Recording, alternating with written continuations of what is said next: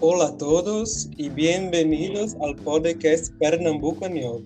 Quien habla es Gabriel y estoy con mi invitada Erika. Hoy vamos a hablar de un tema muy interesante, la posibilidad de aumentar la esperanza de vida hasta los 140 años. Erika, probablemente la, la gente vivirá muchos más años en el futuro, una vez que a tom tomar medicamentos y vitaminas inyectables. Dígame, ¿qué piensas tú? Verdad, Gabriel. Hoy ya tenemos muchas opciones de suplementos y vitaminas. Hay incluso la llamada medicina preventiva, en que los médicos recetan suplementos para evitar enfermedades futuras. Supongo que eso va a ser más y más común y luego la esperanza de vida subirá. Sí, sí, de acuerdo. Pero tengo miedo, pues en ciertos países las personas suelen tomar medicamentos sin receta y esto es muy peligroso. Supongo que dentro de 50 años hacer ejercicio físico será obligatorio. ¿Qué te parece?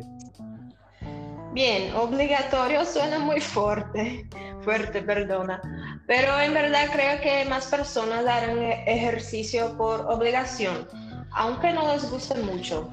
Verán como un tipo de medicina, algo que el médico nos manda tomar y tomamos, y ya está. Sí, es verdad. Y creo que la industria fitness va a crecer mucho más y ofrecer nuevas posibilidades de actividades, deportes.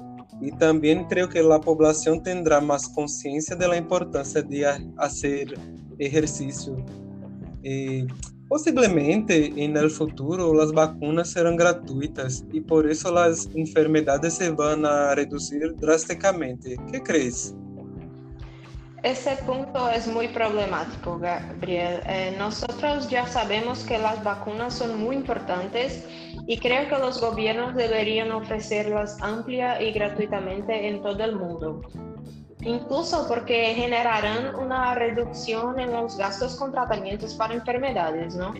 Pero la industria farmacéutica es muy fuerte. No creo que bajarán los precios y ahí puede ser difícil para los gobiernos ofrecerlos a toda población. Es verdad, Erika. Y yo creo que posiblemente las personas volverán a vivir en el campo y buscarán el contacto con, natura con la naturaleza, y lleva una vida más tranquila aumentará la esperanza de vida, ¿no? Sí, incluso esta pandemia que estamos viviendo nos muestra cómo es posible trabajar desde casa, ¿no? Especialmente para mucha gente que creía que tenía que ir a la oficina todos los días. Eh, estoy de acuerdo que más gente vivirá en el campo, lejos de los grandes centros, y eso les permitirá tener una vida más tranquila, con más calidad. Y ahí ya tenemos un motivo más para el aumento de la esperanza de vida. Vale. Bueno, hoy no tenemos más tiempo. Muchas gracias, Erika, por tu, por tu participación. Gracias a ti, Gabriel. Seguramente fue un programa muy rico y con nuevos puntos de vista sobre este asunto que nos interesa a todos. Por supuesto. Gracias a todos que nos escucharon. El Pernambucañol, el podcast del estudiante de español. Muchas gracias.